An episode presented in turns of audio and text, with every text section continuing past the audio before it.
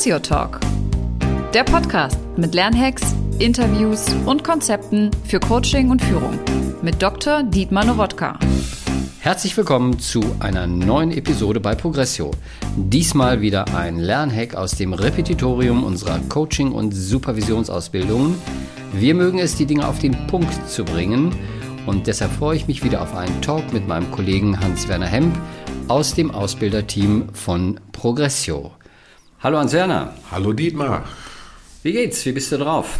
Danke, gut Dietmar. Ich hoffe du auch. Ja, bestens. Sonne scheint und ich freue mich mit dir einen Podcast zu machen. Wir haben ein spannendes Thema, oder? Ja, ich habe gehört, du möchtest mit mir, ich mit dir heute über Haltung sprechen. Genau, das ist das Thema. Haltungen. Also schönes Wetter und Sonne schafft doch schon mal eine gute Haltung. Richtig, ähm, die Vorfreude, den Kopf in die Sonne stecken zu können heute Nachmittag, ähm, erweckt ja in mir schon mal eine Haltung der, des Gespanntseins und des Losgehens und des Aufrechtseins. Also Bewegung, das kommt mir so dabei in den Sinn. Damit beschreibst du Haltung ja auch nicht nur als einen geistigen, sondern auch als einen körperlichen Prozess. Ja, das ist äh, eine schöne äh, Doppeldeutigkeit äh, dieses Begriffes. Äh, Teekesselchen würden die Kinder sagen. Ne? Also, Teekesselchen, das habe ich das noch nicht. Nein, kenne ich nicht. Teekesselchen ist so ein Spiel, wenn man versucht, einen Begriff äh, in einem anderen Bedeutungszusammenhang zu finden. Also du könntest ja das Wort Haltung zum Beispiel mit einer körpersprachlichen Haltung ähm, bedeutsam machen ne? und sagen, so in welcher Haltung sitzt du gerade? Wie ist denn deine Haltung am Schreibtisch? Äh, was tust du für äh, deine Haltung am Rücken, um Haltungsschäden zu vermeiden? Mhm. Und wir können natürlich Haltung auch auf die innerpsychische Konstitution setzen und sagen, mit was für einer inneren Haltung bist du denn gerade unterwegs? Wie verhältst du dich gerade? Was gibt dir gerade in deinem Leben Halt? Wem hast du heute Halt gegeben? Das führt mich gerade, deine Ausfertigungen führen mich gerade zu einer spannenden Fragestellung, äh, nämlich, könnten wir aufrecht gehen? Würden wir lernen, aufrecht zu gehen, wenn wir keine Modelle dafür hätten? Du meinst Modelle? Ich muss einen Augenblick drüber nachdenken, weil das ist ja eine sehr interessante Frage. Modelle äh, im Sinne ähm, äh, des Vorbildes, ja? Also, dass ja. ich jemand sehe, der aufrecht geht. Das ist eine spannende Frage. Ja, du, ich kann dir die nicht beantworten. Was bewegt dich dabei? Ja, letztlich bewegt mich bei der Frage, weil äh, ich finde das ja ein total spannendes Thema, äh, mit dir über Haltung zu sprechen. Was macht Haltung aus? Woher kommt Haltung? Fragen, die ich alle nicht so einfach beantworten könnte. Eine für mich steckt äh, in diesem Bild oder in dieser Metapher oder Fragestellung, könnten wir aufrecht gehen, wenn wir keine Modelle hätten, keine Autoritäten, die aufrecht gehen und wir uns auch bemühen? Ne, ist Haltung etwas äh, in uns Liegendes? Ist Haltung etwas Erlebtes, Gelerntes? Ist Haltung etwas, was wir im weiteren Verlauf des Lebens entwickeln? Ist Haltung etwas, was wir verändern können? Das sind so Fragen, die mich auch zum Thema Haltung beschäftigen. Und letztlich ja, wir sind beide in äh, einem beraterischen Zusammenhang, Weiterbildungszusammenhang, Ausbildungszusammenhang tätig. Äh, wie können wir Haltung, wollen wir Haltung vermitteln, wollen wir Haltung verkörpern? Einige Fragen kann ich beantworten, das waren jetzt sehr viele, andere noch gar nicht. Ja, ich will es sogar noch weiter äh, äh, verkomplizieren oder noch komplexer machen. Ich finde die Fragen absolut berechtigt.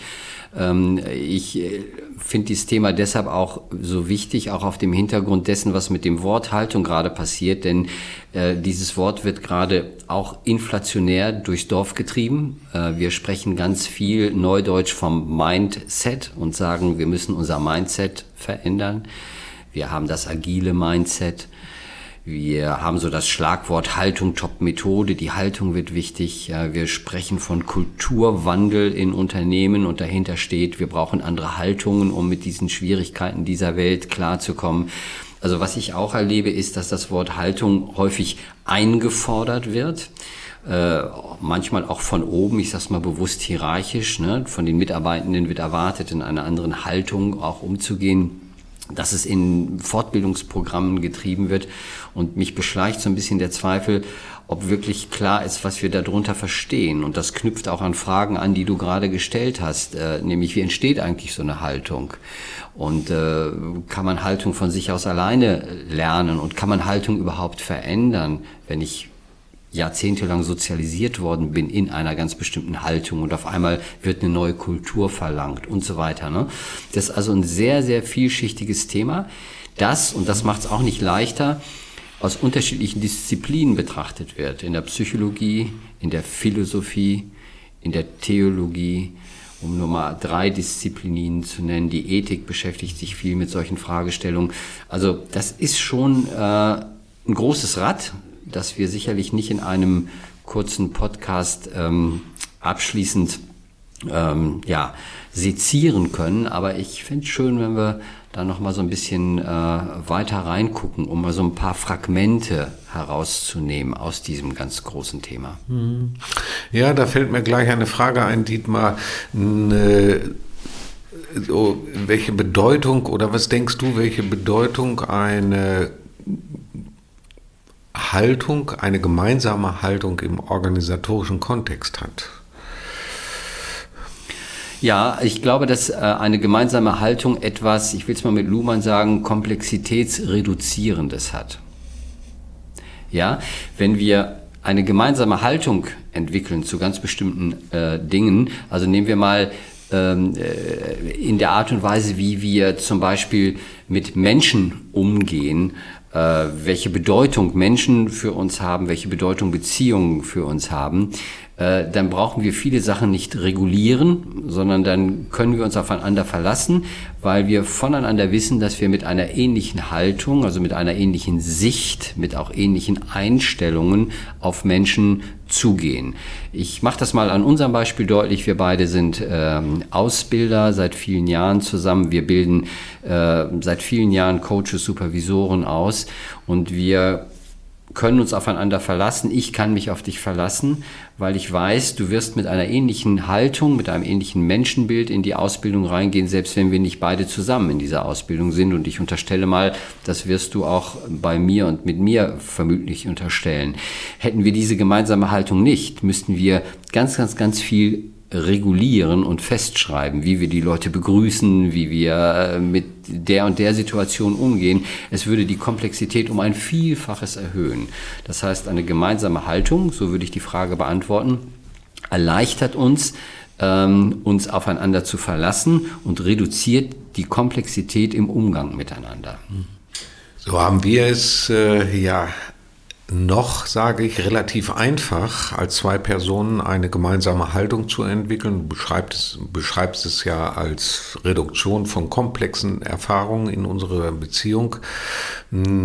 Ich stelle mir Organisationen vor und würde das ganz gern nochmal in den Kontext bringen, weil ich aus eigener Erfahrung das immer wieder erlebt habe, dass äh, manche Organisationen zum Beispiel eine Umdefinition der Außenwelt vornehmen. Also in Verwaltungen habe ich es immer wieder erlebt. Äh, da werden die Bürger zu Kunden gemacht, also eine sprachliche Umdefinition. Und äh, die Organisationen arbeiten ein Jahrzehnt oder länger daran, eine innere Haltung dazu zu finden und finden sie nicht oder werden sie vielleicht irgendwann finden. Aber es scheint ungeheuer Schwierigkeit äh, ungeheuer schwierig äh, zu sein, in solchen komplexen Organisationen und in diesen Strukturen gemeinsam an Haltung zu arbeiten oder Haltung zu entwickeln oder eine gemeinsame Haltung zu entwickeln oder differenzierte Haltung, die wieder zu etwas Gemeinsamen gemacht werden, zu entwickeln. Wie siehst du das, Dietmar? Teile ich 100 Prozent und da äh, glaube ich, äh, erliegen wir einer Illusion. Und ich will das mal so beschreiben. Wir erliegen der Illusion, dass wir dadurch, dass wir eine neue Haltung definieren, also dass wir beschreiben, was die erwünschenswerte Haltung sind, Bürger sind Kunden zum Beispiel, dass sich dadurch irgendetwas in unseren individuellen Sichtweisen, Emotionen und auch Verhaltensweisen ändert. Und deshalb scheitern auch schlecht gemachte Leitbildprozesse oder Kulturwandelprozesse oftmals genau an dieser Illusion zu sagen, wir haben definiert, wie diese neue Haltung aussehen soll. Und jetzt hat jeder den Text gelesen und jetzt glauben wir, dass dadurch dann auch eine andere Haltung entsteht. Und das ist eine Illusion. Das ist unheimlich zäh und gelingt auch nur in den seltensten Fällen. Ich schätze einen Satz, eine Aussage von Richard Rohr sehr, die ich an dieser Stelle äh, zitieren möchte. Rohr ist äh, Philosoph und Theologe, Franziskaner, glaube ich, so von seiner, von seiner Vita her. Ähm, er ähm, sagt das so, wir denken uns nicht in neue Lebensweisen hinein, sondern wir leben uns in neue Denkweisen hinein. So, und wenn ich diesen Satz mal nehme und den so ein bisschen sacken lasse und den jetzt mal am, an dem Bild der, äh, der, der Corona-Pandemie äh, äh, mal entlang dekliniere, dann ist das für mich ein sehr schönes Beispiel. Vor ein paar Jahren wäre es undenkbar gewesen, dass wir über Zoom oder über Teams oder über digitale Formate miteinander, mit Bürgern, mit Kunden in Besprechungen, in Fortbildung und so weiter arbeiten würden. Wenn du das als Haltung irgendwo formuliert hättest, dann wären alle massivst in Widerstand gegangen und hätten gesagt, das sind irgendwelche Spinner, das geht nicht. Und es hätte tausend Gründe gegeben, das nicht zu machen. Und niemand hätte sein Mindset geändert. Wir alle wissen, was passiert ist. Die Pandemie brach über uns hinein. Und jetzt kommt der Satz von Richard Rohr, ja, wir leben uns in neue Denkweisen hinein. Wir denken heute anders oder viele Menschen denken anders über das, was möglich ist und was nicht möglich ist. Und unsere Haltung zum digitalen Arbeiten hat sich an vielen Stellen verändert, selbst wenn wir es nicht immer mögen und sagen, das Persönliche ist wertvoll oder wie auch immer. Aber es hat ein kompletter Haltungswechsel auch stattgefunden oder ich will nicht sagen Wechsel, aber eine Transformation stattgefunden. Homeoffice vor drei, vier, fünf Jahren ein ein zu vernachlässigendes Nebenthema das Top-Thema geworden. Warum? Weil wir gezwungen waren, uns in neue Dinge hineinzuleben. Und das ist für mich so ein Thema, so ein Packende bei diesem schwierigen Thema. Ich glaube, es kommt beim Thema Haltung nicht so sehr auf die Proklamation der neuen Sichtweise an, sondern auf den Übungsraum, auf den Lebensraum, in dem wir lernen, Dinge anders zu machen und dann zu gucken, was es mit uns macht und wie sich etwas in unseren Sichtweisen und Perspektiven verändert. Also am Anfang steht nicht unbedingt die neue Haltung, der neue Leitsatz, sondern die Herausforderung und die Reflexion darüber, was das dann für meine Sicht auf Welt bedeutet. Und ich glaube, dass sich darüber schneller und besser und wirkungsvoller ein Haltungswandel einleiten lässt, als eben halt über tolle Sätze, die irgendwo an der Wand stehen. Ist das so nachvollziehbar für dich? Ja, in etwa. Also so ganz klar ist es mir noch nicht. Ich habe natürlich auch meine Gedanken dazu, würde das ganz gerne an dieser Stelle anreichern. Ich äh, Ne, so, weil du das Beispiel mit der Pandemie gebracht hast, äh, denke ich drüber nach, Führt das zu einem Haltungswandel oder haben wir nicht eine Haltung? Wir haben zwar veränderte Bedingungen vorgefunden und machen Dinge, du hast sie eben beschrieben, die wir vorher als nicht denkbar gedacht haben. Und machen wir es nicht deswegen, weil wir eine Haltung haben, auch eine grundlegende Haltung zur Veränderung im Leben, also nicht nur etwas, was gleich läuft, ich bin mir noch gar nicht sicher, ob sich dadurch Haltung verändert, ob das Einfluss hat, sondern ich könnte sogar weiterdenken, ist Haltung nicht in einem permanenten Entwicklungsprozess? Natürlich an klaren Orientierungen, was so das soziale Zusammensein angeht, die Beziehung zu mir selber, die Beziehung zur Welt, die Beziehung zu anderen Menschen.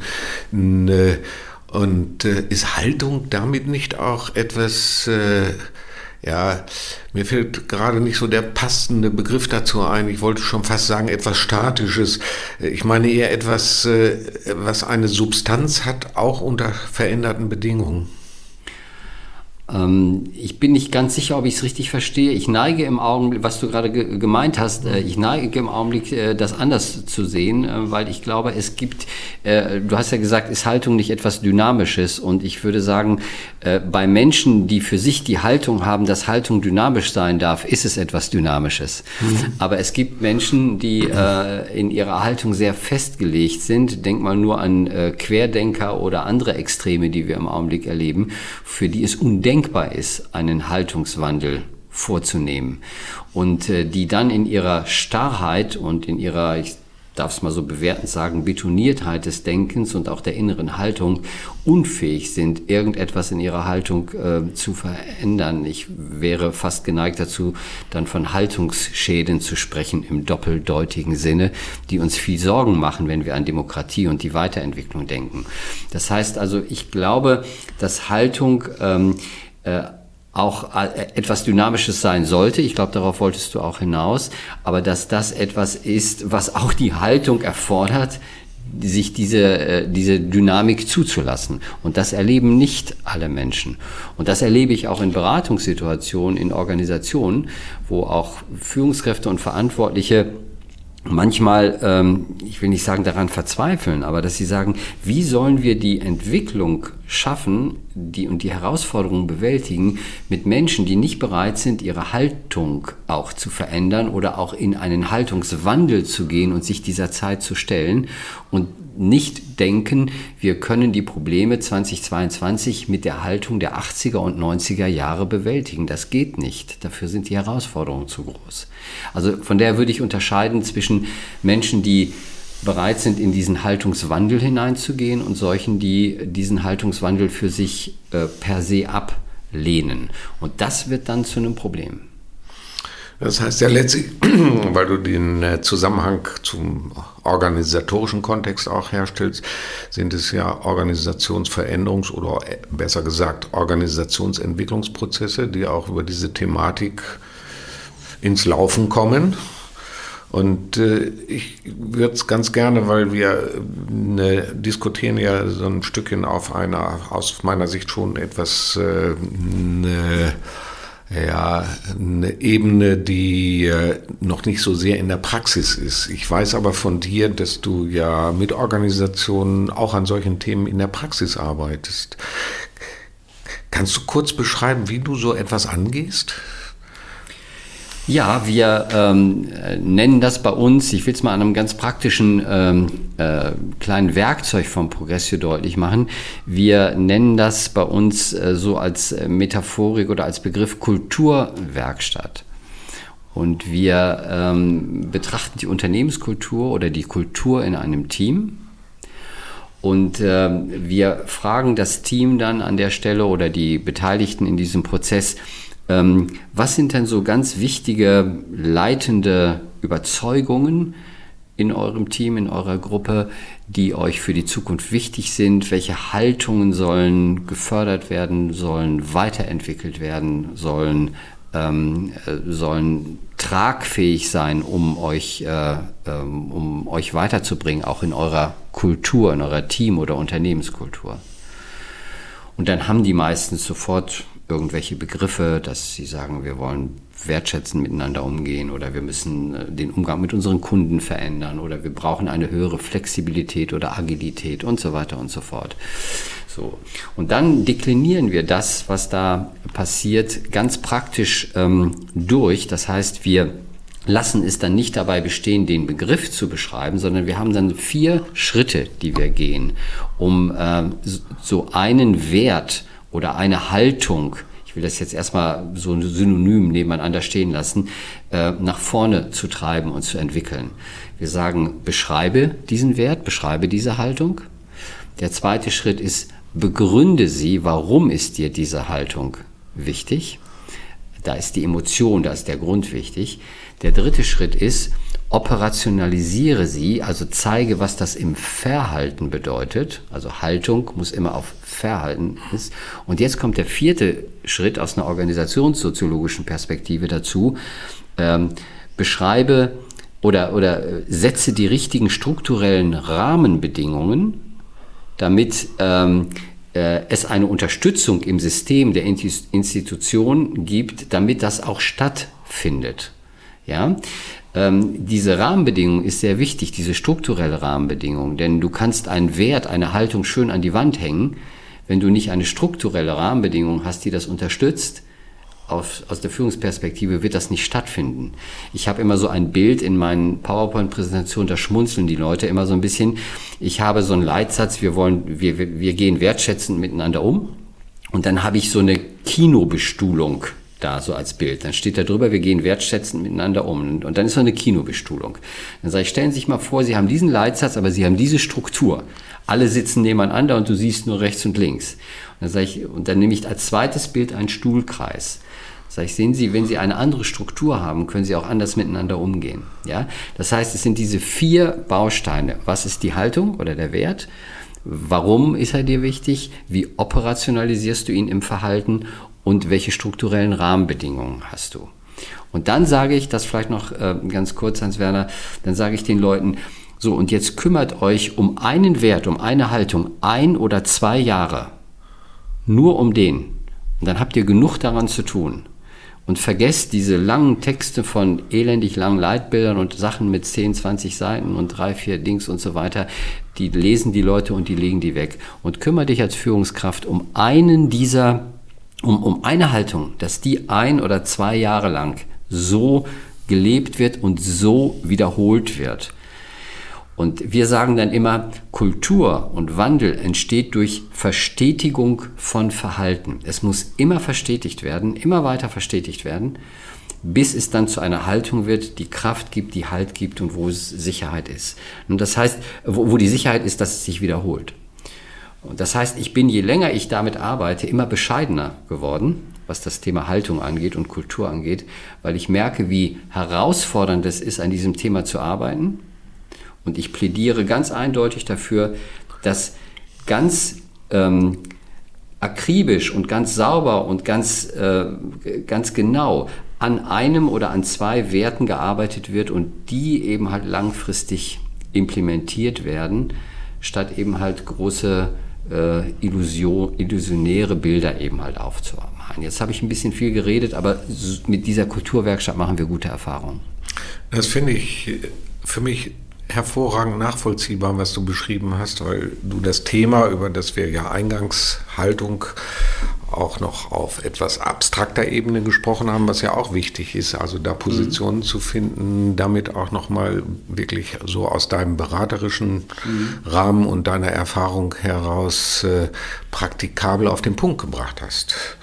Also das fand ich gerade ganz faszinierend, weil damit äh, kannst du das umsetzen und äh, beschreibst damit ja ein Instrumentarium, was du entwickelt hast, beziehungsweise dir zur Verfügung gestellt hast und den Leuten dann, den Menschen zur Verfügung stellst, an denen sie arbeiten können, damit es nicht auf einer abstrakten Ebene bleibt, sondern in eine konkrete Umsetzung geht. Ja, vielen Dank. Ein großes Thema, das Thema Haltung. Ähm, und äh, ich fand es spannend, dass wir das mal so von verschiedenen Seiten angucken konnten. Und ich will einfach nochmal sagen, dass daran ist noch viel weiter zu denken. Ich glaube aber, um das vielleicht nochmal abschließend zu sagen, dass gerade das Thema Haltung in dieser sich transformierenden Welt eine hohe Bedeutung hat, weil die äußeren Dinge, die uns bisher Halt gegeben haben, zunehmend wegbrechen ja, Strukturen, Sicherheiten, geopolitisch, aber auch äh, im Mikrokosmos unserer Organisation. Und es wird immer mehr darauf ankommen, dass uns unsere eigenen inneren Haltungen Halt geben und Sicherheit geben, um diesen Wandel gut zu bewältigen. Das ist mein Anliegen dabei. Danke, Hans-Werner. Sehr schön auf den Punkt gebracht, Dietmar. Danke dir.